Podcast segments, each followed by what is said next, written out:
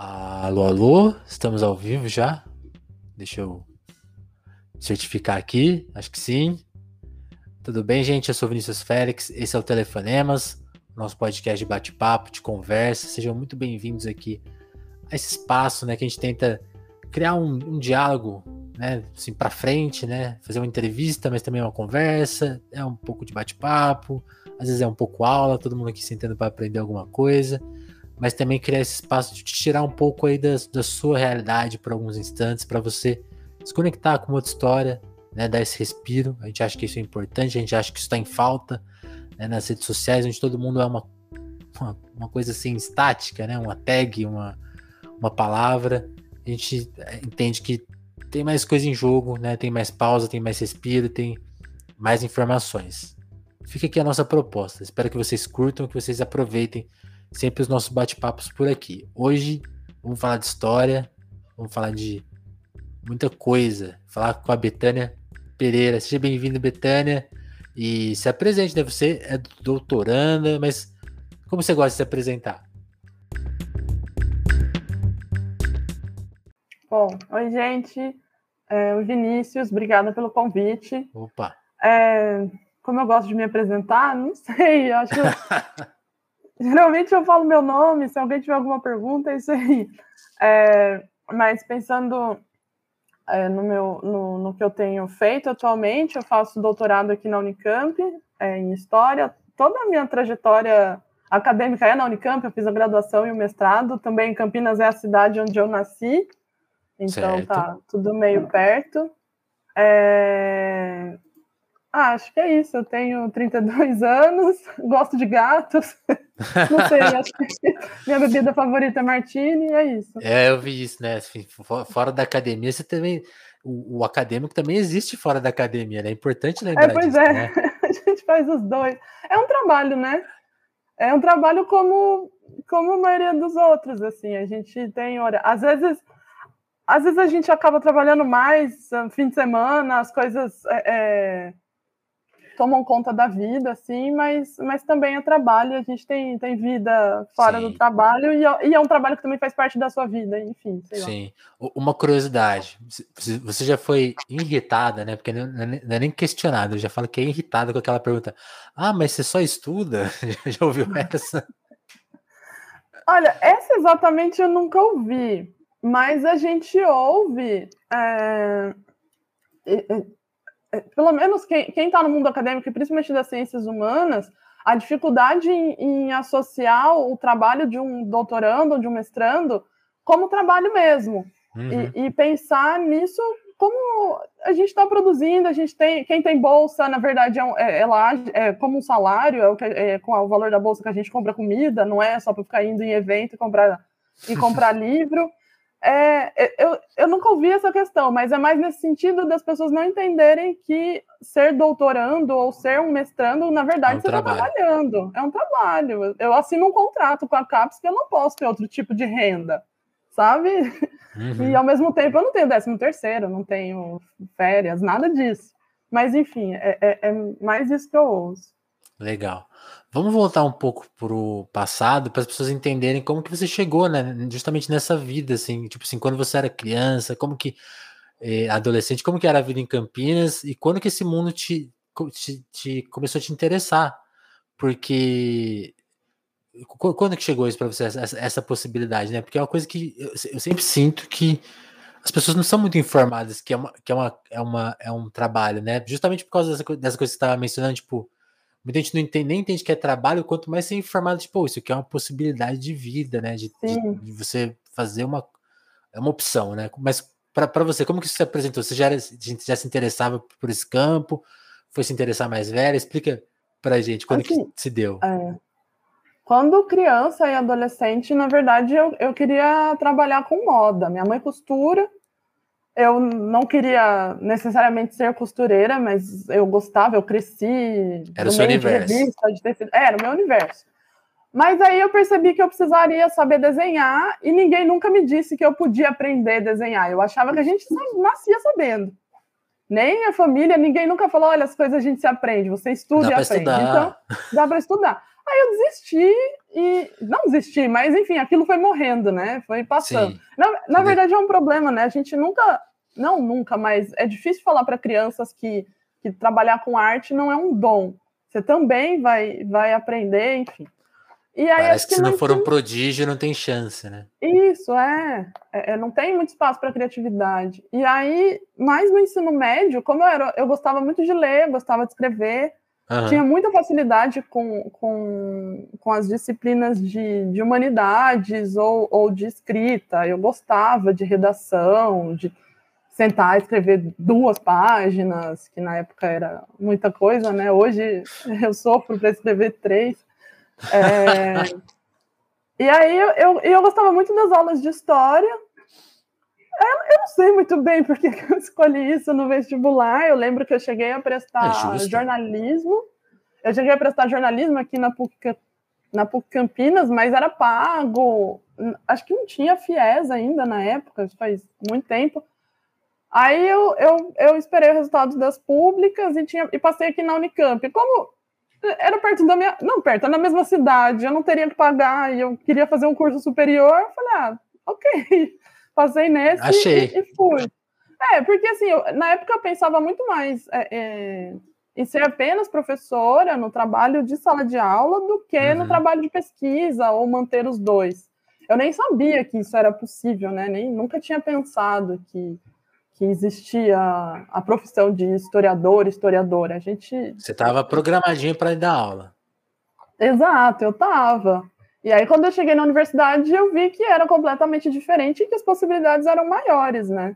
Não só, não só dentro da sala de aula e também não só dentro da pesquisa, mas juntando essas coisas, ou mesmo outros espaços, né? Dá, dá para a gente pensar em arquivos, curadoria, enfim, tem alguns outros, outros lugares universo, que o historiador né? pode atuar. É. E foi mais ou menos assim que, que eu cheguei no, no curso de História na graduação. E, e, e, a sua vida escolar, assim, né, da, a, a, antes de chegar na faculdade, para a gente entender a faculdade, foi tranquila, foi, foi pesada? Você fez, você fez particular, pública? Como que foi? Só para a gente se, se, situar.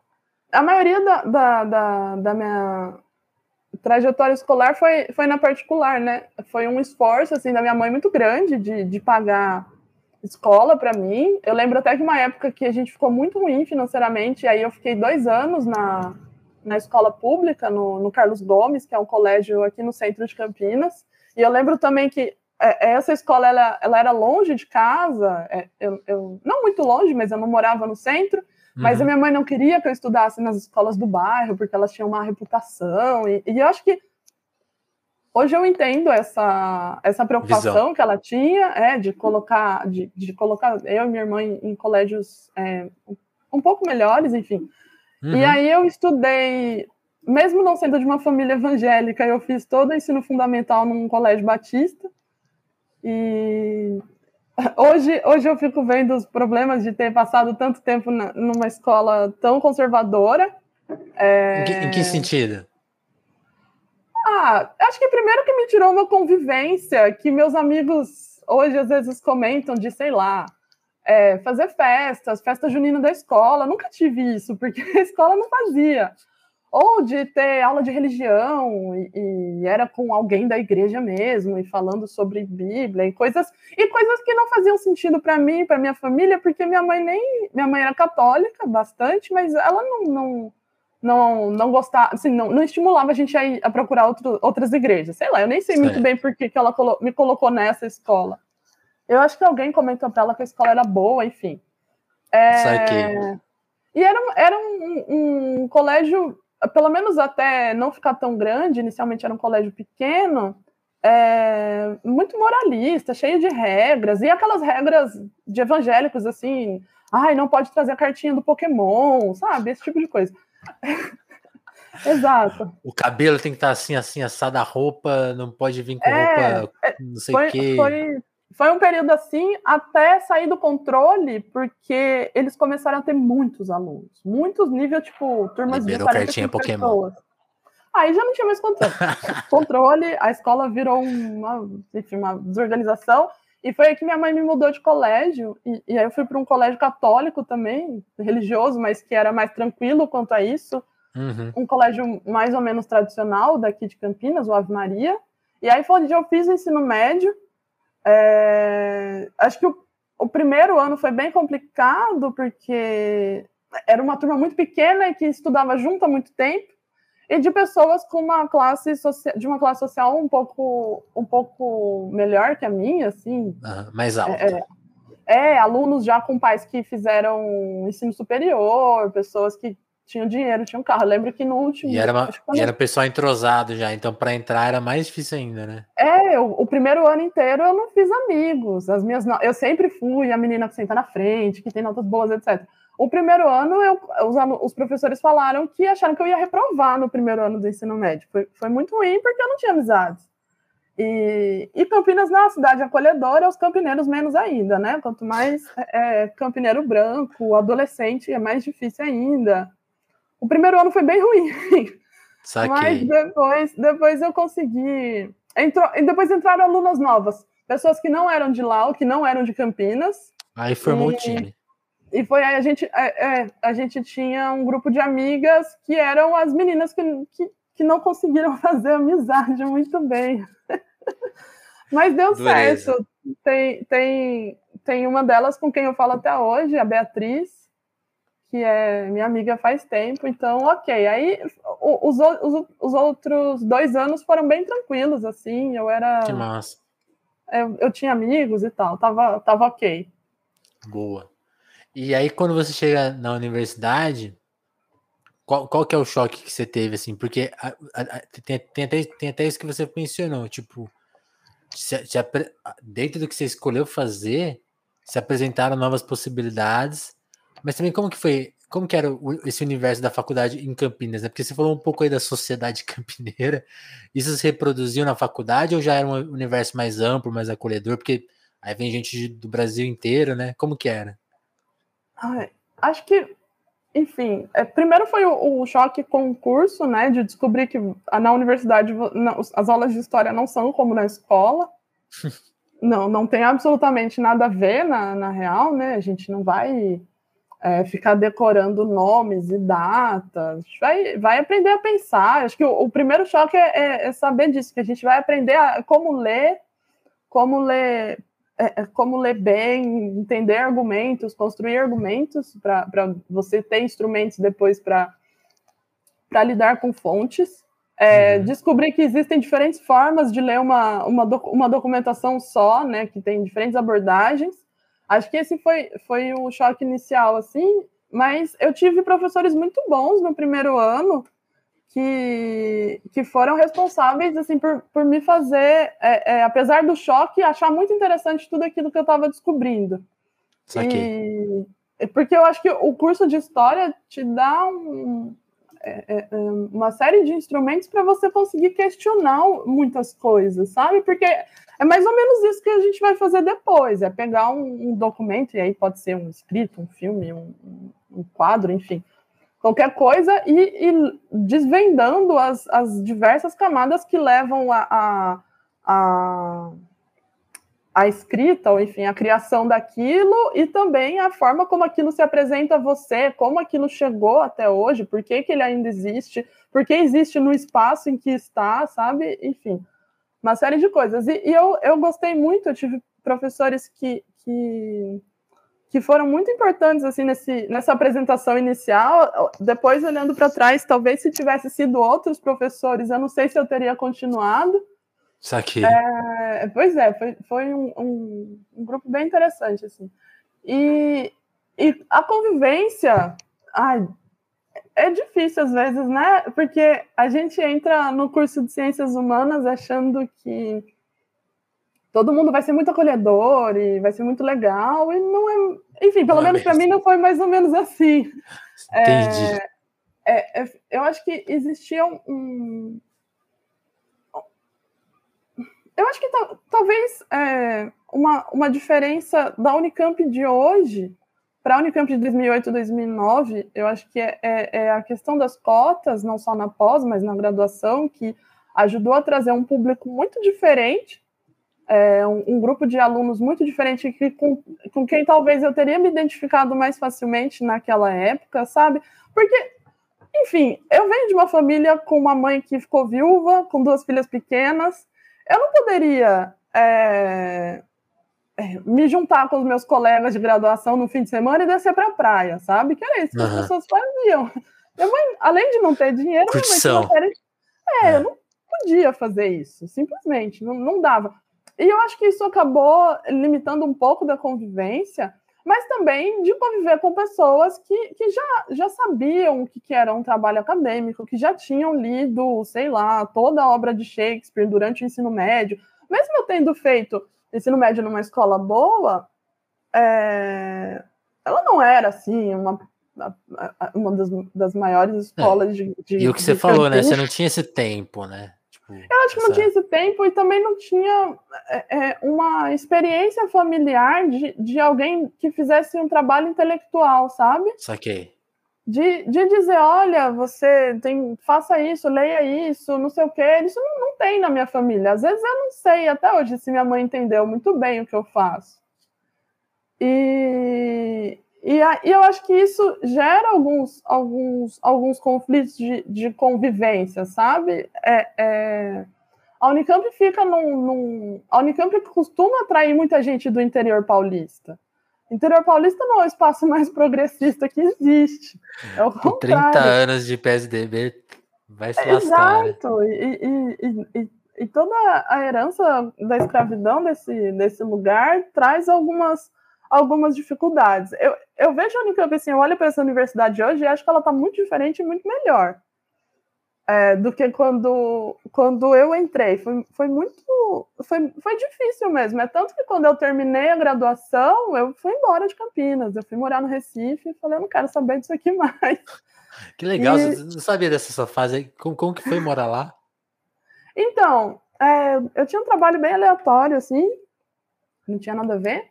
E um amigo uhum. meu foi, foi para lá para estudar na, na federal de lá. E aí ele falou assim: Ah, eu tô morando no apartamento com a minha mãe, que tem, tem um quarto a mais. Se você quiser vir, pode vir. Aí eu falei: Ah, tá bom. Aí eu fui. E você não tinha plano nenhum? Não. aí eu falei: Não, mas foi, foi, foi interessante. Assim, foi mais ou menos um ano que eu fiquei lá. Entre um ano 2015 sabático. e 2016. Olha, não foi sabático porque não foi fácil. Foi, foi bem na época que, que começou a ficar mais difícil de conseguir emprego, então eu tive seguro-desemprego um período, mas depois acabou. Aí eu fiquei fazendo uns bicos, fazendo uns trabalhos aleatórios, sei lá, trabalhei okay. em bar, fazendo umas coisas aleatórias, mas é, é, foi uma experiência completamente diferente do que Campinas oferece, né? Do que São Paulo oferece, Nordeste é, é é outro completamente outro. Recife é, é, tem características muito específicas. E eu gostei muito do, do, do período que eu morei lá. É, eu queria eu sempre eu tive a oportunidade de, de voltar para lá em 2019. E eu gosto muito da cidade, apesar de, de, de, ter sido um período difícil, mas não foi ruim, assim. Eu não acho. Foi um período que eu consegui é, é, é conquistar um pouco de liberdade, sabe? sair Sim. da casa da mãe, não sei o quê, ter que se responsabilizar de verdade por pela sua vida. E foi, foi uma experiência que eu gosto muito, que eu acho que e eu acho que isso que está diretamente ligado com o fato de, de, do, do, trabalho que eu faço hoje, da, da pesquisa, do, do lugar onde eu tô. Porque foi um momento em que eu, eu pude é, é ficar mais certa da minha própria identidade, eu acho e entender o que, que tinha sido esse período na graduação, tentar fazer as pazes com a cidade, com Campinas, com a universidade, que só assim eu estava bem para poder voltar e retomar o, os estudos. Entendi. Aí quando você retoma, aí que você vai fazer o, o mestrado e pensar no que, no que, seria o doutorado. É, eu, eu comecei, eu, eu, eu me formei em 2013 na graduação, e aí quando eu voltei em 2016, é, minha irmã trabalhava numa academia aqui e ela era instrutora de uma de uma historiadora da Ana Flávia, que agora é professora na UNB. E ela me falou: "Ah, eu tenho uma, uma aluna que é que é que está fazendo pós-doc na Unicamp, ou ela estava terminando o doutorado. Aí eu falei, ah, que legal, né? Ela falou, ah, vou te apresentar. Enfim, a gente acabou se conhecendo, e aí ela falou para mim que estava dando uma disciplina aqui na, na Unicamp, se eu não queria assistir. E eu falei, claro, eu achei o tema maravilhoso. Era uma disciplina sobre o pós-abolição nas Américas, não só no Brasil. E foi a primeira vez que eu ouvi alguém falar de verdade sobre, sobre a história do Haiti.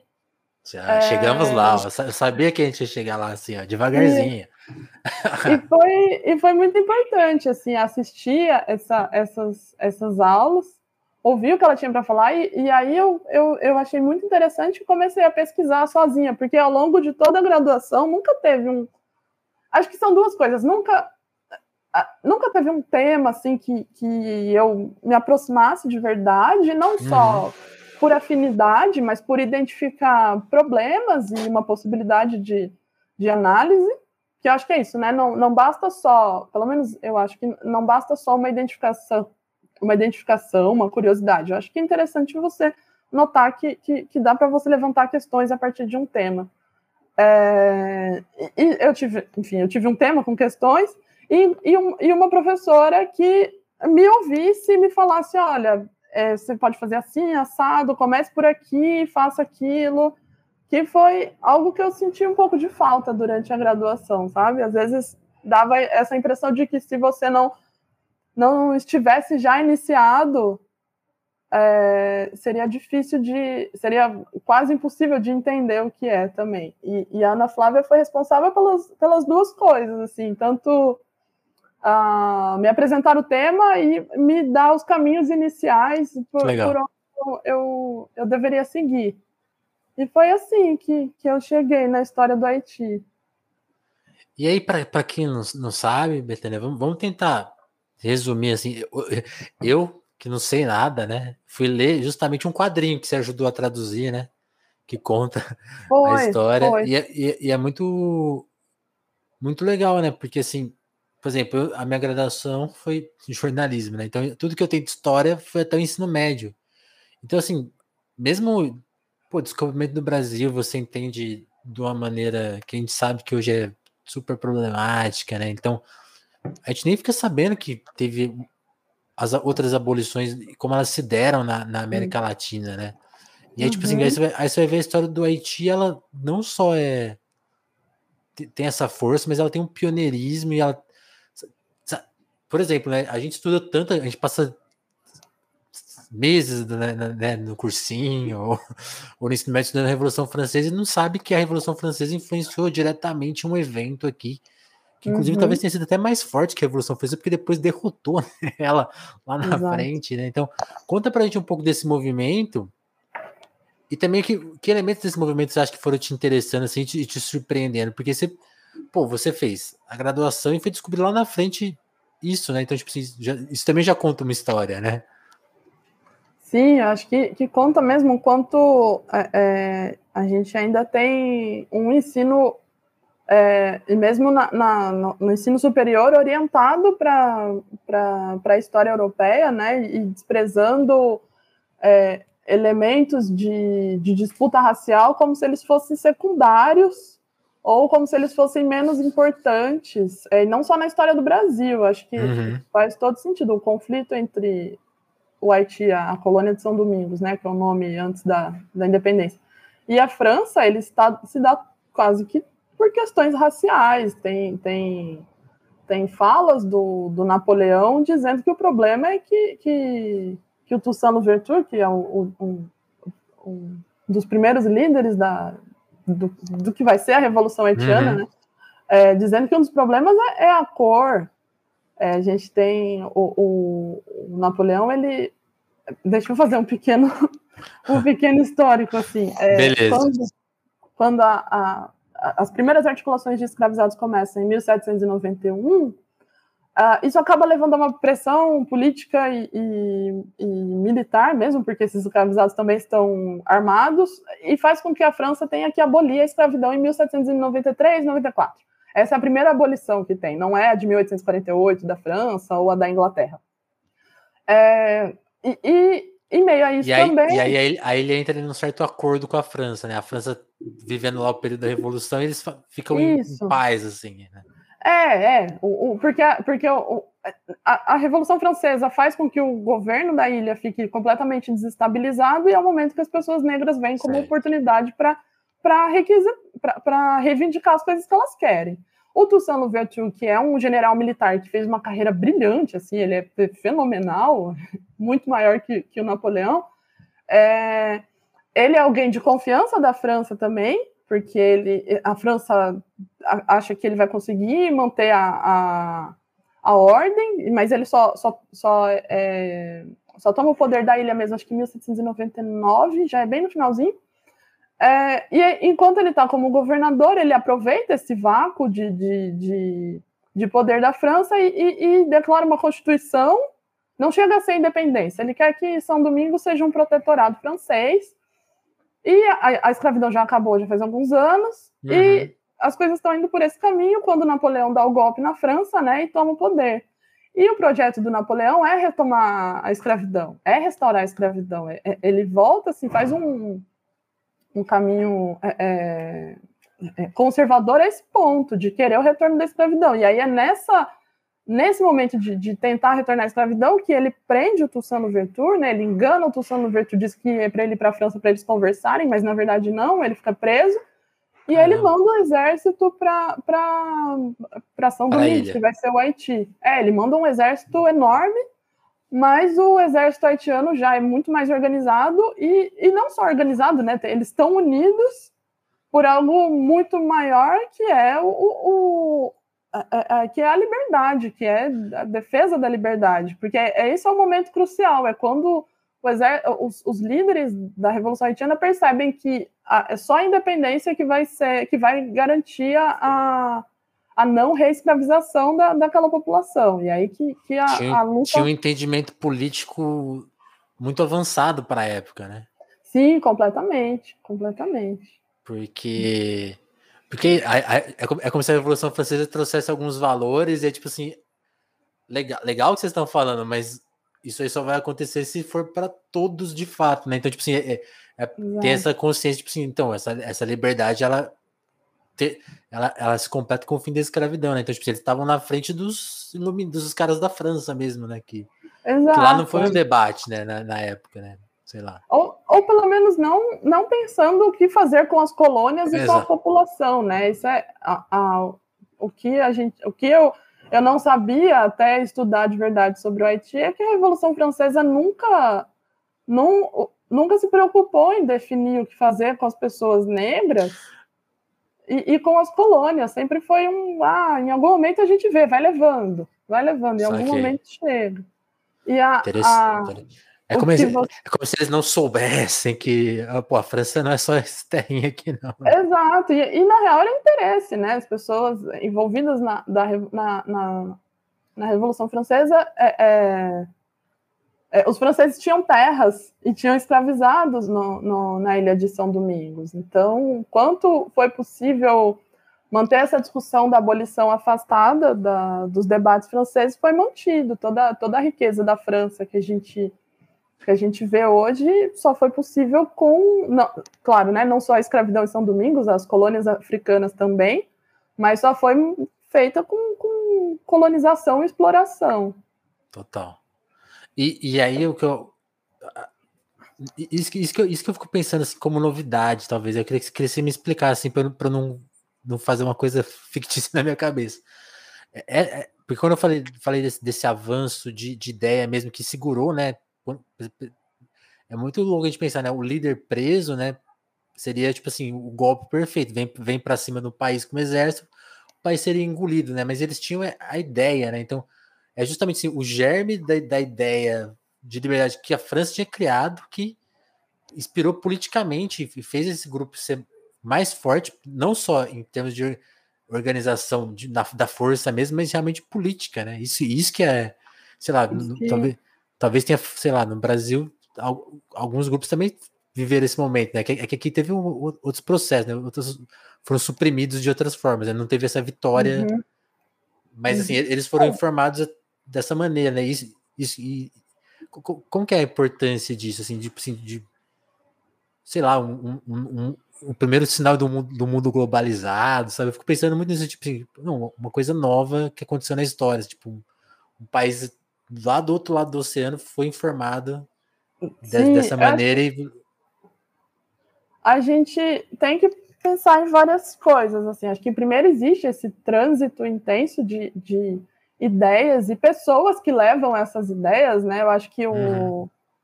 Tem um livro do, do Julius Scott, que ele fala muito sobre isso, mas ele está falando a partir da, é, revolu da Revolução Haitiana. Não, achei, achei a minha pergunta. Era isso, sim. Como, quem, quem, levou a ideia? Acho que essa é a minha curiosidade, porque num mundo tão mais devagar que o nosso, como que essa ideia exatamente chegou lá? Isso, era isso que eu queria perguntar. Obrigado. Eu acho que a, a gente, a gente tem um, um, um é, é, uma importância, por exemplo, das pessoas que estão dentro dos navios, né, os marinheiros, é, existe um contingente muito grande de marinheiros negros no, no 18, é, no 18, no 19 também, mas enfim, aqui uhum. está falando do século 18, e de marinheiros que vão levando essas, essas ideias de, de liberdade, e não só ideias de liberdade que vêm da França, né? As pessoas escravizadas, elas já querem liberdade, elas não precisavam esperar Essa que a Revolução Francesa acontecesse para almejar isso, que eu acho que a, a Revolução Francesa ela, ela fornece é a estabilidade política mesmo e, e,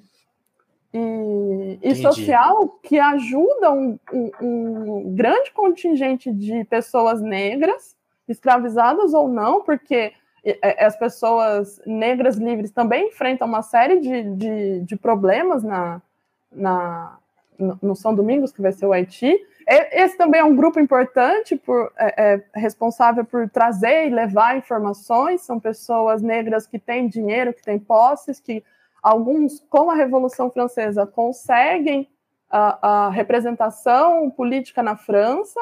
Mas aí uma questão que é importante é que, mesmo para essas pessoas, a escravidão não era uma grande, um grande problema. São os próprios é, é escravizados ou, ou pessoas muito próximas que fazem com que a, a, a abolição da escravidão seja um, um tema. Um ponto central. Um tema, exato, acho que isso é importante. Eles, eles já. Porque, por exemplo, a gente tem ainda, durante o período é, é, é, da escravidão, a gente, a, a, em São Domingos já tem um número grande de escravizados que fogem, né? Que a gente chama de marronagem, esse movimento, que fogem dos lugares onde elas eles estão vivendo e tentam construir sociedades de, com, mais, com mais liberdade, mesmo que sejam grupos pequenos, familiares. Uhum. É, essas pessoas já estão pensando outras formas de, de liberdade, mesmo que não seja com um grande projeto político, mas eles já estão articulados. Então, quando ah, existe, existe uma data é, na, na, história do, do Haiti, que é, eu não vou lembrar a data exatamente, mas é em agosto de 1791, que tem uma, uma grande reunião de escravizados, e aí você tem tanto escravizados que já estavam é, fugidos, outros que ainda estavam ligados a, a, a, as suas plantations, de escravizados que, que, que se unem numa grande cerimônia meio religiosa, meio política, que a, a gente chama de cerimônia do Boa Caimã, que é o, é o nome do, do lugar, e eles, eles unem elementos religiosos com essa busca pela liberdade e com a, a, o fim da, das plantations e das plantações de cana. Isso é em 1791. É, e, e, e, o que acontece? Você já tinha escravizados que estavam mais ou menos é, organizados, mas que também estavam começando a ter acesso a, a armas, a um sistema mais militarizado, por conta de conflitos dos brancos e dos, dos a gente chama de mulatos, né? E dos mulatos é, é, da ilha. Como é, você tem um, um, conflito muito intenso entre, entre brancos e mulatos ricos, principalmente, né? Essas pessoas são pessoas negras com posses, mas elas querem mais representação política e, e a França uhum. fica adiando. A própria França tem uma grande dificuldade ao longo do, do século XVIII inteiro, até 1780 e poucos, em reconhecer que a pessoa pode ser negra e francesa, por exemplo, uma pessoa nascida nas colônias, seja fosse pai de um é, filho de um branco e de uma mulher negra, por exemplo, até 1780 ela consegue circular em todos os espaços, é, empregos e tal. Mas ela não era francesa. De, depois disso, é, a, França, a França começa a ter uma, uma postura de tentar reforçar um, um sentimento nacionalista entre os brancos que acaba excluindo as pessoas negras e que, e, e que vai Entendi. em busca de uma, de uma pureza racial em que a pessoa uh, de, de, origem mista ela não é muito bem considerada. Então, um, uma das. Mesmo que fossem pessoas ricas e tal. Então, uma das reivindicações desses mulatos é um, é um status político, é, assim como os brancos. E, e aí os, os, os, escravizados acabam ficando de lado nessa disputa. E é nesse, mas ao mesmo tempo é nesse momento que eles percebem, é, e é nesse momento que eles são usados como, como força exército, né? militar, né? isso, porque a quantidade é absurda de, de escravizados na, na, na, ilha de São Domingos é, é surreal quanto de, de, africano a França tem que trazer, porque o regime é tão violento que as pessoas morrem, sete, oito anos, tem que a, a vida útil dela enquanto trabalhador acaba. Uh, e, e, aí a, a, quantidade de africanos é muito grande, ou de pessoas que mesmo que tenham nascido na ilha, mas é descendente direto da escravidão. E, e é nesse momento que essas pessoas escravizadas percebem que elas têm poder político e, e é, político e, e, também militar em números e conseguem forçar a, a, o governo francês a, a, declarar a abolição, justamente pelo caos que, o caos que se instala na ilha. Não, não, não é possível governar, e a única forma que o governo francês encontra de negociar é, é com, com, a, com a abolição. Sim. E aí, e, e, isso se dá, no, termina, né, com a fundação do, do país, quando Napoleão tenta retomar justamente né, e se dá uma, uma se trava uma batalha que é vencida, né? E aí, aí eu queria saber assim que você falasse um pouco disso, né, dessa vitória. E aí, e aí pensando justamente na, na, nas outras, porque aí, aí, aí, que acho que tá a, a, questão, né? No Brasil a gente tem uma noção de que primeiro, não sei se está certo isso, mas eu, pensando aqui na, na, na vida escolar, né? Para mim, eu tinha uma noção que nada foi feito, né? Tipo assim, ah, foi tudo uns, um, pro, um progresso natural, não teve revolta, né? Você fica, você fica sabendo das revoltas assim muito por, por alto, né? Aí depois você sabe, então, teve várias, teve uma, uhum. uma, uma, repressão violentíssima, né? Então, assim. E, e aí tem também até a questão de vitória derrota, a gente pode avaliar melhor, assim, o que, que é uma vitória de fato, né? Assim, porque uhum. existiram movimentos que resistiram por anos, né? Então, Talvez não, não teve a vitória que, que nem no Haiti, mas foram vitórias significativas por um longo período de tempo, né? Como, como, que esses movimentos. Como essa, essa história dialoga com a história dos, dos, movimentos no Brasil e na América Latina também? Assim, existem outros processos que também foram vitoriosos, e também essa questão da, que eu falei, né, de, de, vitórias relativas. Assim, houve resistência no Brasil, né, também, no sentido da abolição, né? É, acho que de Brasil eu me perco um pouco para falar, mas eu acho que se você, é muito, se você falou é muito verdadeiro, né? A gente tem que estar sempre atento com o quanto de, de, de repressão existe é, nas tentativas de articulação ou na, em, em, movimentos é, é, rebeldes que realmente chegam a acontecer, mas como eles são reprimidos, né? O Brasil tem um histórico de violência que vem desde o período colonial e, e, que persiste, né? A nossa polícia não é violenta dessa forma à toa. Existe algo que, que formou ela de, desse jeito, como, como a gente tem que lidar hoje. Uhum. Eu acho que é, é, no Brasil a gente acaba esbarrando nesses, nesses é, conservadorismos, talvez, e, e às vezes a gente acaba enganado é, é, por essas narrativas de achar que, que nada foi feito ou que nunca houve. É, sempre, fica essa, é, sempre fica essa hora, né? Tipo, ah, o Brasil é mais pacífico, o Brasil é tranquilo, pô, o é. brasileiro é, é, de boa. E não é, né? Mas sabe que, mesmo olhando a história do Haiti, existe um, um. Ah, como eu vou dizer? Uma, forma de silenciar a Revolução Haitiana é, que, é dizendo que ela não, era, não foi tão importante assim, né? Ou, ou que diz respeito a questões que não, não deram em nada, ou, ou simplesmente não falar sobre ela. Você pega um evento que é, atende todos os moldes do que seria uma revolução, né? E, e, e algo, uma revolução é, feita por, por ex-escravizados e por trabalhadores e simplesmente enterra e, e, e, faz com que ela desapareça frente à história da Europa e outras coisas. E eu nem, nem queria bagunçar muito aqui as perguntas, mas porque isso também acho que tem muito a ver com, com o estado atual do país, né? Acho que fica, fica essa, essa noção que como que se dá essa relação assim? Porque o, o, que acontece lá hoje não tem necessariamente a ver com isso, né? O país foi muito você sabe que você saberia explicar o que acontece lá hoje? Porque eu não tenho muita ideia.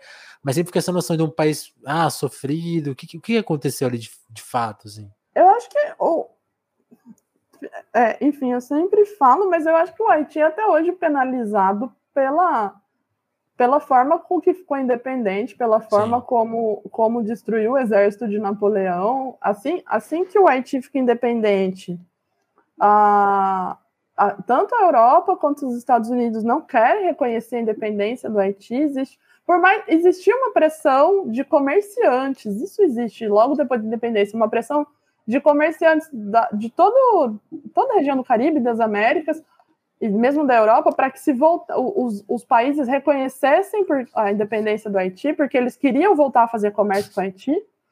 Mas é, é, os, os, os, governos não cedem e, e, o Haiti faz um comércio ilegal com os Estados Unidos por, por um bom tempo.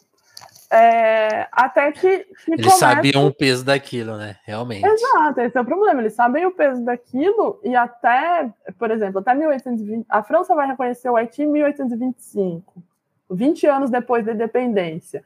Durante todo esse tempo, Haiti não consegue fazer comércio de, de fato com, com a França, acordos políticos e tal. Ah, os Estados Unidos só vai reconhecer o Haiti independente em 1865, junto com o Vaticano, também acho Caramba. que é, é, o Vaticano é 65. Isso já, já, já é a segunda metade do século XIX.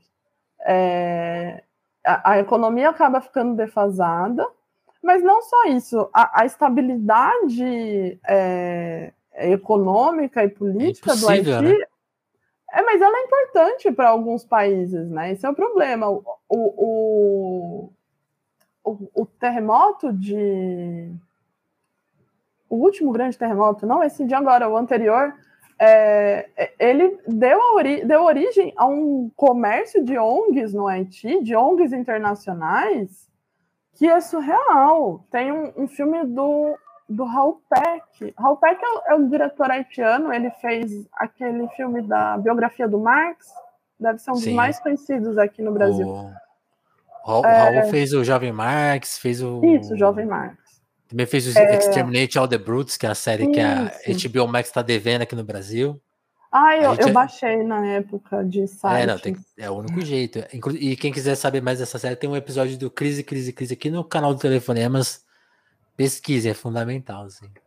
E aí tem, tem um, do, um, documentário dele que chama Assistência Mortal, e é outro que eu acho que não teve nem distribuição no Brasil. Eu, já, eu, eu nem sei como tá, mas eu denunciando como é esse comércio de, de ONGs e, qual, e quanto em dinheiro essas ONGs é, é, faturam com projetos que não fazem sentido no Haiti. Então tem, tem um momento assim que é muito bom que o Raul Peck mostra uma feira de é, casas sustentáveis, não sei se era esse o termo, mas são casas que num país que tem furacão e terremoto, elas não vão aguentar, sabe? E é esse o tipo de coisa que eles estão oferecendo para os haitianos. Coisas que não, não fazem sentido, mas que inúteis. vão ser inúteis, mas que vão ser superfaturadas, enfim. É, eu que virou que é propaganda global, né? Tipo, a nossa ONG que ajudou o pobre Haiti. Exato. Mesmo a ação do Exército Brasileiro foi uma promoção do Exército, né? O, o, aquilo, aquele, aquele, a ida Somos competentes em cuidar de países, né? Quem sabe a gente é, volta a cuidar do Brasil. O Brasil queria apresentar um bom serviço para a ONU. Então, poxa, bora, manda lá para essa galera que está muito precisada. Então, acho que tem isso. A, a, a, como. E aí tem uma série de, de, de problemas, né? Um país de, da América Latina, de população negra, é, um país que foi empobrecido, que foi impedido de, de, de, de, se desenvolver, porque eu acho que essa é a grande questão da, da revolução do pós, e o pós-revolução, é, é de que o Haiti não, não teve ah, espaço para criar e experimentar coisas, porque você tinha o mundo inteiro com os olhos voltado, voltados para o Haiti e, e, querendo ver o que, que esse país, feito só por pessoas negras, ex-escravizadas, né, que é, é um momento que, em, que, em que o racismo não é como o racismo biológico lá mais para o final do século XIX, mas já tinha ideias racistas muito fortes, de esperar que o Haiti enfim, ver o que, que isso vai dar sem muita crença de que daria certo. E, e eu acho que esse é um, um, é um dos grandes problemas, e acho que é como dá para a gente explicar mais ou menos historicamente o que acontece o que acontece nesse país. A, a, quando o Haiti enfrenta a ditadura do, dos Duvalier, a, o, o François Duvalier e o, e o pai, eu sempre confundo o nome deles dois é, existir. O, o Duvalier tem um discurso anticomunista que interessava os Estados Unidos. Então, assim, por mais brutal que fosse a ditadura, é ora, ela acaba sendo acaba sendo apoiada por, por, por, outros interesses de outros países. E, e, mais uma vez a gente tem a população haitiana entre, entre, entre o seu próprio governo, né, que, que tem outros interesses que não a população, junto com, com, com o mundo é, contra o Haiti todo tempo. Tem um outro filme do, do, do Hal Peck que chama Moloch Tropical, que é muito bom também, é mostrando um, um ditador. É, é eu não lembro se ele chega a falar que é o Haiti, mas é, você vê que o filme, é, o filme é filmado, uhum. foi filmado na, na, no castelo do Henri Christophe, que é um, um, rei haitiano do comecinho da independência. E, enfim, é evidente que é o Haiti. Eu realmente não lembro se ele chega a falar ou se. É, se ele não é fala, como... ele deixa subentendido. É, não, é, é, que, é que é muito evidente, assim, tem pessoas falando crioulo, enfim, eu já não lembro ah. mais. Mas é esse presidente que, que, que, que, que é um ditador e, e que tem que obedecer aos Estados Unidos. É um filme muito bom, eu gosto muito. Eu também não sei onde tem, gente. Filmes feitos por haitianos ou sobre o Haiti tem que ficar na internet é, não, procurando o... mesmo, não tem jeito. É bizarro, né? O Raul Peck, é. que ainda, sei lá, tem um, uma circulação maior, né? Visita muito a Europa, tem. Sai, sai, teve grandes. Foi, pô, foi indicado ao Oscar, né? É. Ele, ele tem um nomezinho, os filmes dele também que sofrem, porque ele realmente é, cutuca com vara curta onças muito fortes. Né, o, o Exterminator the Brutes explica o que é o Jair Bolsonaro, assim. assim Exato, é. Mas... Ficaram devendo essa, de exibir no Brasil. Explicaria muita coisa. Aparece muita gente. Jair, né? Eu fiquei, quando eu, quando eu assisti, eu fiquei meio assim, falei, nossa, o Brasil já está sendo usado como exemplo de país que não tem mais jeito. Foi... eu, eu fiquei em choque, porque eu falei assim, quando eu vi que ele ia falar sobre colônia, né? Assim, aí você fala, pô, uma hora ele vai contar a história do Brasil, né? Ou, ou pelo menos o Brasil tá nessa lista, né? Porque ele dá essa abrangência, né? Tipo assim, o, o mundo sofreu um crime, né? Nesses anos aqui. E aí, quando o, nosso protagonismo é gritante, assim, você fala, caralho, porra, é. entendi tudo. É, é. Você entende é onde começou isso? E é, mas é muito estranho ver, pelo menos para mim foi muito estranho ver o Bolsonaro ao lado do Trump, ao lado é, de outras, outros ditadores quase da nossa época, sabe? Uhum. É, foi um choque, assim, uma, quase que uma constatação, nossa, está acontecendo mesmo. Eu, eu me assustei. Ele é muito bom. É, é ótimo. E até ele, ele, ele usa um, um, Ele diz que parte de dois livros, né? E um deles é Sim. o do é o do, do Trujillo, que é um livro quase que. É, é, assim, quem estuda Haiti e Caribe sempre lê, mas para quem é interessado em, em história e entender discursos de poder na história, esse livro do, do Trujillo é fundamental. Ele usa exemplos cê, da história haitiana. Você tem o título aí? É... Nossa, me fugiu da cabeça, mas eu acho rapidinho. É Silenciando o Passado. Boa. Tem, tem ele é, de graça na internet mesmo. Assim. Quem souber, acho procurar, tem fácil.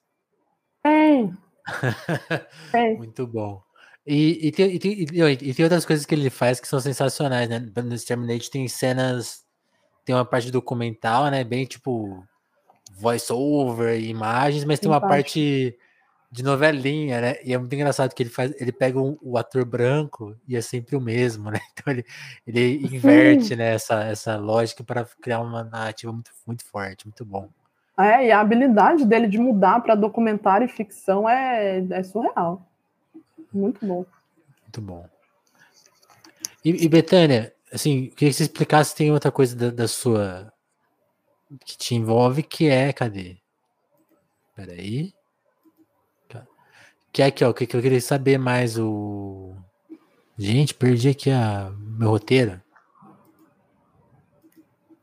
Ah, a rede de historiadores negros. Queria que você explicasse pra gente que rede é essa, que trabalho é esse. Tá, pra é, gente conhecer. Bom, eu tenho muito orgulho de fazer parte da rede. É, a rede de historiadores negros, historiadoras negras, começou. Eu não estou desde o começo, mas acho que começa em 2015 ou 2016. Uhum. E começa só como um grupo de historiadores negros e negras que querem se encontrar é, a cada dois anos. É, é, tem um encontro da Associação Nacional de, de, de Historiadores, da AMPU, e o pessoal resolveu se reunir, fez um grupo de WhatsApp e foi juntando, né? Conforme cada um conhecia mais uma outra pessoa, foi adicionando no grupo, etc. Uhum. E, e, e, até 2020, mais ou menos, é, até antes da pandemia, era meio que só um grupo para a gente fazer alguns debates internos, não, não era ainda muito assim elaborado a, a, maioria das ações, é.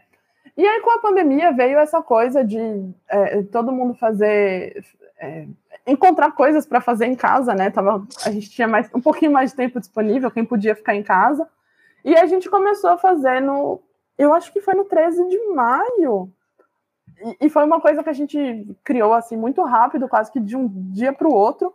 A gente conseguiu criar um dia inteiro de, de lives, e ainda era via Instagram, ainda era muito no começo com debates que a gente achava que eram importantes para o 13 de maio, que não fosse só em torno da Princesa Isabel. Uhum. E, e aí a gente viu que dava certo e que dava sucesso, e a gente começou a se organizar melhor, porque é um, é um grupo hoje que já tem mais de 200 historiadores de diferentes, é, é, de todas as regiões do Brasil, a gente tem pessoas do norte, do centro-oeste, do sul. É, e a gente percebeu também que existia uma demanda é, do público por espaços onde se pudesse discutir história negra, mas não só é, história negra como um capítulo à parte na história do Brasil, mas como e não só do Brasil, mas das, das diásporas também, né? Exato, é, é que a gente pudesse trazer historiadores e historiadoras negras e, e acho que o, o, sentido político já começa aí, não só não só pelos temas, mas por ser um grupo de, de pessoas negras se reunindo, quase que se aquilombando mesmo, para a gente é, é, trazer esses temas para um público que se mostra cada vez mais interessado nesse assunto. Então, o que a gente, justamente para a gente é, é, tentar quebrar essa ideia, como você falou, de que ah, parece que na história do Brasil né, nunca teve participação popular de, de, de nada em nenhum momento. A gente está ali todo o tempo dizendo que não, é, é, é Existem grupos diferentes, pessoas diferentes reivindicando coisas e com projetos políticos que não dizem respeito só à população uh, negra ou ex-escravizada, mas com projetos políticos para o país e para a população toda, sabe? Acho que, que é, é, mais ou menos isso que a gente tem feito, um, um trabalho de, de letramento histórico mesmo, de, e, e, de mostrar que trabalhos de pesquisa em história podem sim estar é, tá perto da população, eles têm tem, tem, tem uma circulação muito boa. A gente, a gente já está com uma coluna fixa no UOL, por exemplo. Que mais? Com, com, pessoas que escrevem, eu acho que é semanal, com trabalhos semanais, sabe? A, a gente conseguiu no, no 20 de, de novembro, ano passado, estava tava no, no trabalho, é, é, como fala, com textos impressos no jornal, sabe? Então tá, tá crescendo muito acho que está dando certo, está tá sendo um trabalho além das salas de aula, que essa era a nossa grande preocupação, não, não ficar restrita à escola ou espaços formais de educação. Então é mais ou menos isso. Então, se vocês quiserem, eu já vou fazer o, a propaganda aqui, se vocês quiserem acompanhar o Instagram da rede, depois. Eu vou tentar até achar aqui para já deixar. Eu posso te mandar o link aqui. Ó, manda aí então, que a gente já fica. Porque é mais pelo, pelo Instagram mesmo, é onde a gente. É, onde a gente tem maior número de seguidores. E é onde a gente divulga primordialmente as coisas que estão. a gente está fazendo. Mas é isso, é um, é um grupo que eu tenho muito orgulho de fazer parte, porque é uma forma completamente diferente de pensar a academia, sabe? E, e que para mim faz muito sentido.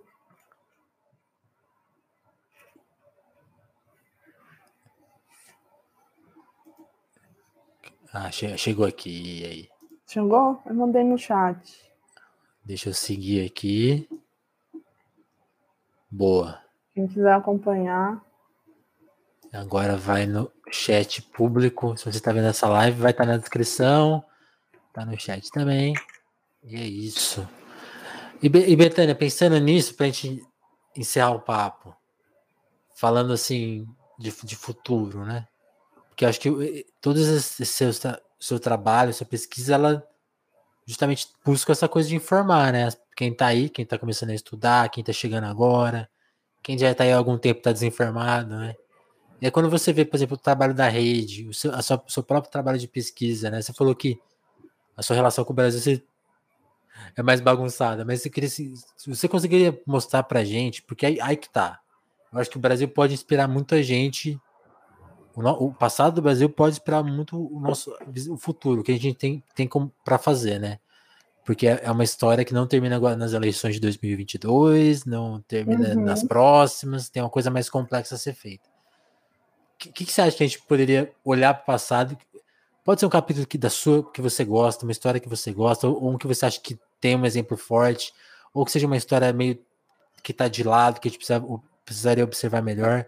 Fica à vontade para escolher, mas Acho que é algo nesse sentido, algo que, sabe, assim, tipo assim, ó, senta ali, é só ler. Tem, tem isso que. Têm, onde, onde que tá isso na história do Brasil, assim? Eu acho que atualmente o trabalho do professor Matheus Gato, é, ele chama Matheus Gato de Jesus, ele é um professor da sociologia aqui da Unicamp, ele está tentando trazer. Já está convidado. Tá tentando, não, ele está fazendo ele está trazendo é, personagens e momentos da história do Maranhão, mas dentro, inseridos na, na, na, na história do, do Brasil, e eu acho que para a gente do Sudeste é muito importante pensar outros estados, e eu acho que isso é um problema do, do Sudeste, essa coisa de achar que nada aconteceu, né? Porque a gente acaba ignorando a o resto. A cultura foi inventada em 22, né? Saiu no jornal. Então, é, nossa, essas coisas aí da, da, da semana de 22, eu fico Puta até meio. Merda. Vou falar nada, não, porque as pessoas não, gostam muito. É, é, deixa para outro podcast outro dia, a gente entra nessa. É, ou uma conversa de bar, talvez. Não sei se eu quero falar disso é, publicamente. É, é não fala isso na internet, não. Exato. É, mas eu acho que o, o trabalho do, do Matheus Gato, ele tem um livro chamado Massacre dos Libertos, sobre raça e república no Brasil. Boa. Acho que ele ajuda a dar um pouco dessa, dessa outra perspectiva que, que a gente pode é, olhar para a história do Brasil com outros olhos e, e, e, mirando o futuro ao mesmo tempo, né? Porque acho que é isso, quando você, a gente consegue olhar para esses é, personagens ou momentos é, distantes, a gente consegue ferramentas e instrumentos para conseguir é, é encarar o, o que está por vir, né? Por mais que a gente esteja torcendo por, por, um, por uma eleição do Lula, ou, ou no mínimo o fim do Bolsonaro em 2022, não vai, em 2023, não vai estar tá tudo Exato. perfeito em 1 de janeiro. É, é, independente de quem, de quem assumir, é, precisa ter uma série de outros grupos, e que eu acho que esses grupos vêm se fortalecendo quando a gente. se fortalecendo em ação política quando a gente olha para a ação LGBT, ou para negros, ou, ou para grupos de mulheres, acho que esses grupos vêm se fortalecendo politicamente também porque está ligado a um, a um, conhecimento histórico de, de o que aconteceu para que essas pessoas chegassem, ou como elas chegaram é, é, nesses espaços em que elas podem disputar, sim, com, com, com um poder mais tradicional. Assim que a gente tem Érica Malunguinho eleita, é, é, bancadas coletivas, acho que é, é, mais ou menos isso, nesse sentido de olhar para diferentes experiências a fim de, de, de, de construir um, um instrumental, para a gente saber para onde ir e não cair nessa esparrela de que nada nunca foi feito, né? De que é só votar também. Boa. Pô, muito bom, Betânia. Você quer deixar algum, alguma referência para as pessoas te acompanharem? Você gosta mais de do Twitter, do Instagram? Tem algum site, algum trabalho? É, eu acho que eu tenho, eu tenho Twitter, mas eu tenho tentado usar cada vez menos. Te entendo, mas te acho, entendo. Mas acho que fica por enquanto como, como, como referência. É, eu, eu boto o link aqui. Eu coloco, eu coloco na descrição, a gente, a gente fica. Ah, então perfeito. Fica, fica assim.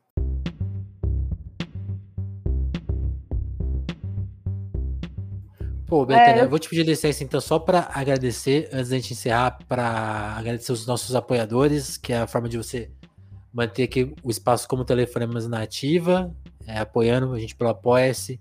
Você também pode ser membro do canal aí no YouTube, é uma possibilidade. Pode mandar um Pix pra gente se você não quiser muito compromisso, só quiser ajudar a financiar essa, essa boa conversa aqui sempre. É a forma da gente não. A gente não quer ficar rico na internet, tá? A gente só quer ter uma graninha para manter as coisas no ar mesmo, pagar servidor, pagar uma manutençãozinha que às vezes precisa. Então é bem tranquilo. Quem quiser saber mais até dos detalhes financeiros do Telefonemas, tem tudo lá na descrição do apoio. Não vou fazer aqui o discurso gigantesco, não precisa. Quem se interessar tem lá os detalhes, quanto que a gente quer, qual é a nossa meta, a meta é, básica, a meta mais né, complexa, né, mais avançada, não sei qual é a palavra. Tem tudo lá bem descrito. Se qualquer dúvida, conversa com a gente. Pô, quiser dar ideias também, oferecer ajuda, apoio.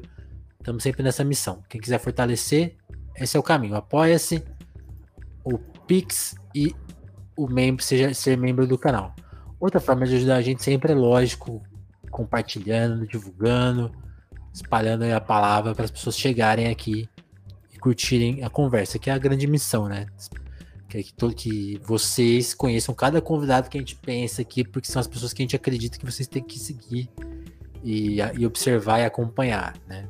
Menos, menos certas pessoas, mais as pessoas que a gente traz. É isso que a gente quer, né? De, de já tem muito arrombado aí famoso no mundo. Então a gente tenta inverter a lógica.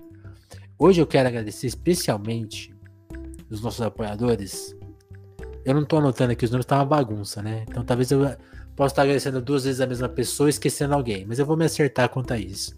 Mas eu vou agradecer muito ao Guilherme Rui e ao Caio Teixeira, que são apoiadores aí desde o ano passado, estão fortalecendo há meses já a iniciativa Telefonemas. E, pô, muito obrigado. Caio que já colou aqui. Gui também, muito obrigado. E fica aí de novo a minha sugestão. Faça parte do Apoia-se, porque é o que eu brinco, né? Seria muita sacanagem a gente tem que parar de fazer o podcast por falta, sei lá, de, de um salário mínimo, que é a nossa meta lá básica do apoio, assim, que pô, é o mínimo para ter um veículo que traz, tenta trazer informação é, dessa maneira que a gente traz aqui diferente com, com pessoas. Às vezes tem gente que cola na mídia aqui tradicional, que tem espaço, mas às vezes a gente traz gente aqui no Telefonemas que nunca deu uma entrevista. Então, para esse, espaço, esse tipo de espaço, a gente acha que saiba, depende só de você, porque não vai vir marca, não vai vir a Folha de São não vai vir a grande imprensa apoiar a gente, então é nós por nós, né? Então saibam disso. É bem assim que, a coisa que a banda toca. É, Betânia, te agradecer muito por colar aqui, por oferecer o seu tempo, todo o seu conhecimento para a gente saber um pouquinho mais. Muito, muito obrigado por, por colar aqui. Espero que você tenha gostado do papo. E aí? Gostei, não, foi ótimo. Eu agradeço muito o convite.